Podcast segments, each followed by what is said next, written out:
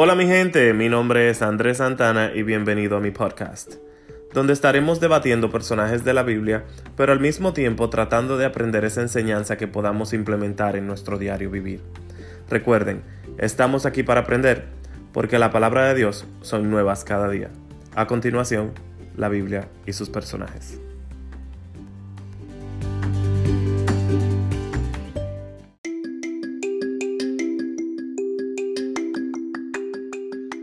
Hola, hola mis amigos, por fin creo que he esperado mucho tiempo para grabar este podcast. Es mi primer podcast, así que por favor ténganme mucha paciencia. Nunca había utilizado una plataforma como esta para llevar la palabra de Dios. Este, le pido que tengan mucha, mucha paciencia. Eh, quiero decirles que yo estoy grabando desde mi apartamento, así que por favor, eh, eh, si escuchan algún ruido, de la calle no le presten mucha atención. Este, esto ha sido muy importante para mí porque, porque tengo un tiempo ya pensando, pensando en todo esto, en toda esta temática, eh, algo que lo he estado presentando a Dios para que sea algo que se pueda dar bien. Eh, yo siempre he sido una persona que, que he sido muy temeroso de la palabra de Dios. Eh, y nunca eh, me ha gustado como decir algo que no sepa. Así que lo que yo les voy a compartir hoy es algo que sí lo leí, sí lo analicé, sí lo procesé para poder llevárselo a ustedes. Así que yo espero que sea de mucha, de, mucha bendición para ustedes. Este, una última cosa antes de comenzar eh, la temática de hoy es que todo esto de, de, podcast, es verdad que yo lo tenía ahí como que lo quería hacer, como que no, como que quiero hacer algo, pero el empujón que me dio a mí hacer, eh, a comenzar todo esto, eh, fue otro canal que yo escucho, que es de mi amigo. Lo considero mi amigo porque es mi hermano en Cristo. Así que, aunque no lo conozco en persona, sí, sí creo que es una gran persona por la manera que él, que él lleva la palabra y se expresa. Así que esa persona es Soy Daniel TV. Así que vayan a su canal, vayan, escúchenlo. Eh, se basa en cómo ser un mejor cristiano. Así que les pido de todo corazón, y sé que no se van a arrepentir, que lo vayan y lo escuchen. Que, que toda la, la, todo el material que él lleva cada, cada semana es muy, muy bueno. Así que no se lo pueden perder. Ahora, volviendo al tema de hoy, que es eh, el personaje que yo he elegido el día de hoy, es José. Y antes de comenzar con la historia de José, quiero compartirles que yo no soy locutor, ni, ni pretendo serlo tampoco. Eh, no sé si tenga la voz, no creo, pero eh, lo que le estoy llevando a ustedes viene desde mi corazón y es simplemente una manera de seguir esparciendo la palabra de Dios. Así que, eh, como dije anteriormente, espero que sea de mucha bendición. Eh, volviendo al tema de José. José, ustedes saben que las historias en la Biblia son largas. Eh, la mayoría de las historias en la Biblia son largas. Más sin embargo, yo le vengo a traer un pequeña, una pequeña porción de lo que fue la vida de José, de, su proceso y de lo que se trata. José fue el hijo de Israel. Eh, José tenía muchos hermanos, pero eh, había un problema, que José eh, también tenía una conexión especial con, Dios, porque Dios usaba a José y, le hablaba por medio de sueños. No creo que sea un problema, pero sí sus hermanos no lo veían como... No, no, no le creían los sueños y aparte de que no le creían los sueños, tenían un rencor hacia José porque su padre lo trataba diferente. En la historia, en la historia podemos ver que incluso Israel, el papá de José, le, le, hizo una túnica especial de varios colores, dice en la Biblia, y, los demás eh, no recibían el mismo cariño que, que, que Israel le daba a José. Recordando que todo eso no era simplemente, todo ese odio que tenían sus hermanos, no era simplemente por el, por el amor que le tenía su padre a José, eh, pero también por los, por los sueños que tenía José y las revelaciones que Dios le daba a José sobre su futuro. Aunque José no era el más grande de sus hermanos, el mayor de sus hermanos, Dios lo iba a poner en una posición a José eh, mejor que ellos, mayor que ellos. Pero todo cambia cuando los hermanos de José en, un momento dado decidieron venderlo a, ellos. El, rencor y el odio que tenían eran tan grandes que, lo llevaron a cometer ese delito de, vender a José y lo vendieron y entonces la excusa que le dieron a su padre fue que a él lo mató, lo, devoró una bestia. Quiero compartirles en Génesis 37, capítulo 37, versículo 31, donde dice, Entonces tomaron ellos la túnica de José y degollaron un cabrito de las cabras y tiñeron la túnica con la sangre. Y enviaron la túnica de colores y la trajeron a su padre y dijeron, Esto hemos hallado, ¿reconoces ahora si es la túnica de tu hijo o no?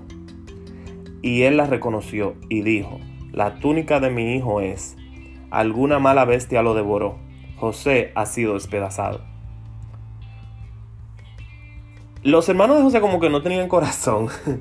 Porque como tú, eh, eh, es que el odio era tan, tan grande que lo había ya consumido a ellos, que, que tuvieron la cachaza de venderlo y aparte de que lo vendieron, demostrarle al padre que supuestamente ya él estaba muerto.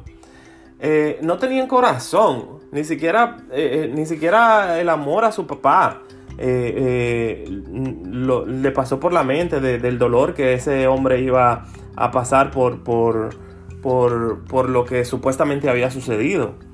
Bueno, entonces, ya después que José fue vendido y que José llegó a Egipto, porque el proceso de José fue llegar a Egipto, cuando José llegó a Egipto, que fue eh, vendido otra vez, porque después que ellos vendieron a José, José lo compraron. Entonces esta persona fue Potifar. Potifar fue la persona que compró a José.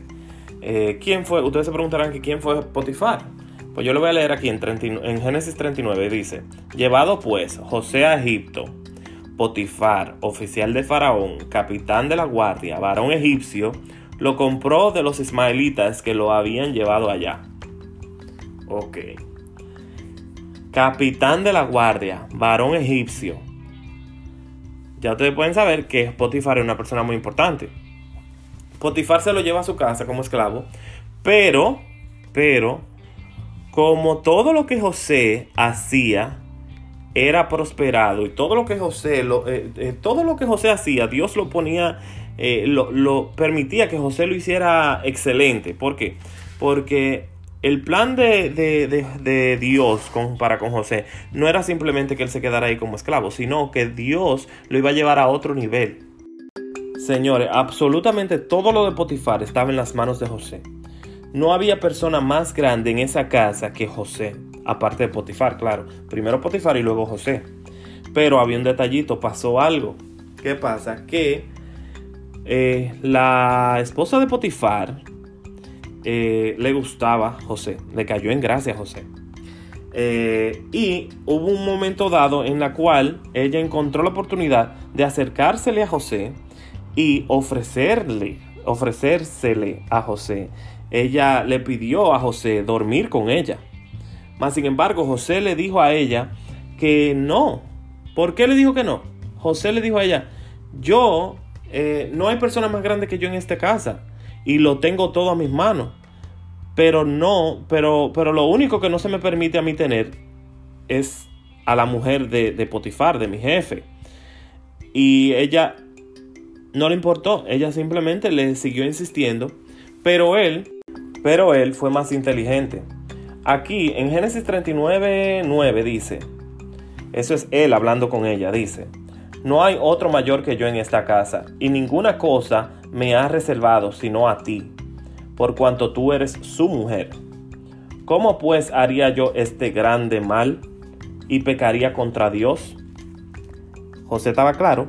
José estaba claro, claro, claro de que si en algún momento, claro, porque José era humano y, y, quizás tal vez sentía atracción por ella, pero él sabía, él sabía que no lo podía hacer, porque aparte de que iba a engañar a su jefe, eh, también estaría pecando contra Dios. Pero eh, José corrió. José corrió y ella quedó con la túnica de José en la mano y en ese momento ella gritó. Y ahí ella le montó una movie y le dijo a José, eh, digo, le dijo a Potifar que él trajo esta persona de...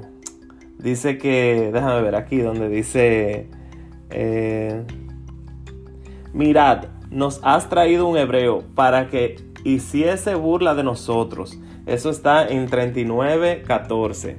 Eh, lo pueden buscar. le digo que es demasiado largo, pero yo estoy tratando de, darle un resumen. Lo que pasa es que esta historia es muy buena.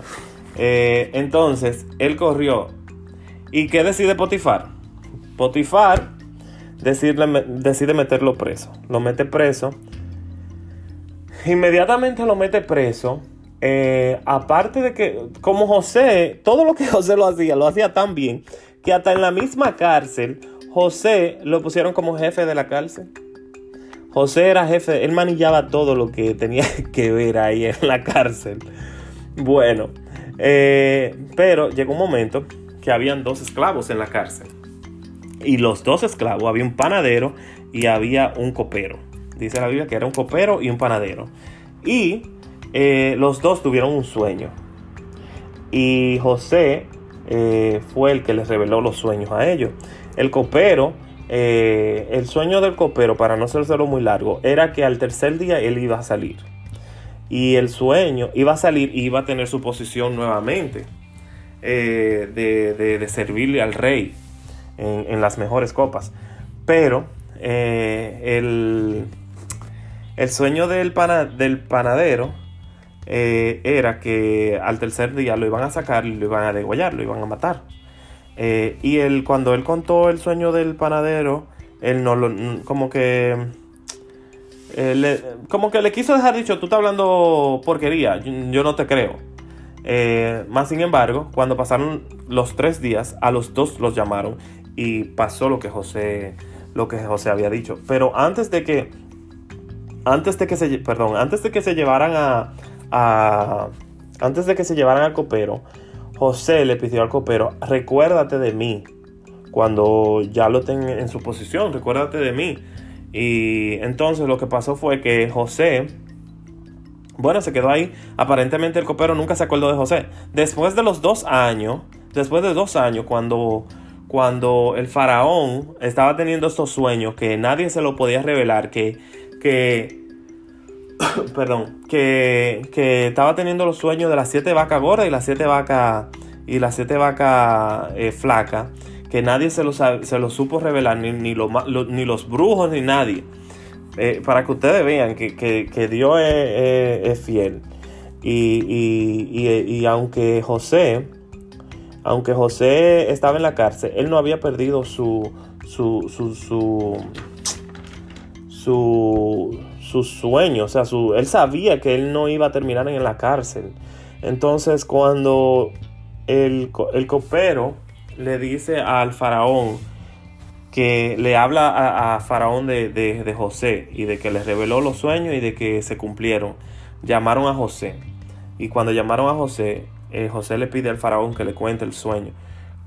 Eh, faraón le contó todo lo que le, lo, que le había sucedido, sucedido en el sueño y José le revela a, eh, le, dice al faraón de que, de que su sueño, de que su sueño significaba de que venían siete años de abundancia y de mucha cosecha, pero después de eso venían siete años de, de pobreza y de que no se iba a poder cosechar nada. Entonces José le dice, por medio, porque esto se lo está revelando Dios, el sueño se lo está revelando Dios a José, eh, le dice que tienen que guardar, que tienen que guardar para poder sobrevivir esos siete años de, pobre, de, de hambruna, diría yo.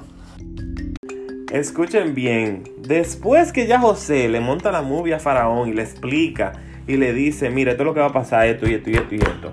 Escuchen lo que dice aquí. Génesis 41, Génesis capítulo 41, versículo 37 dice, el asunto pareció bien a Faraón y a sus siervos.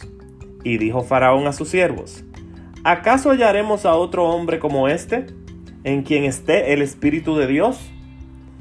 Y dijo Faraón a José, pues Dios te ha hecho saber todo esto, no hay entendido, no hay entendido ni sabio como tú. Tú estarás sobre mi casa, y por tu palabra se gobernará todo mi pueblo. Solamente el trono seré, solamente en el trono seré yo mayor que tú.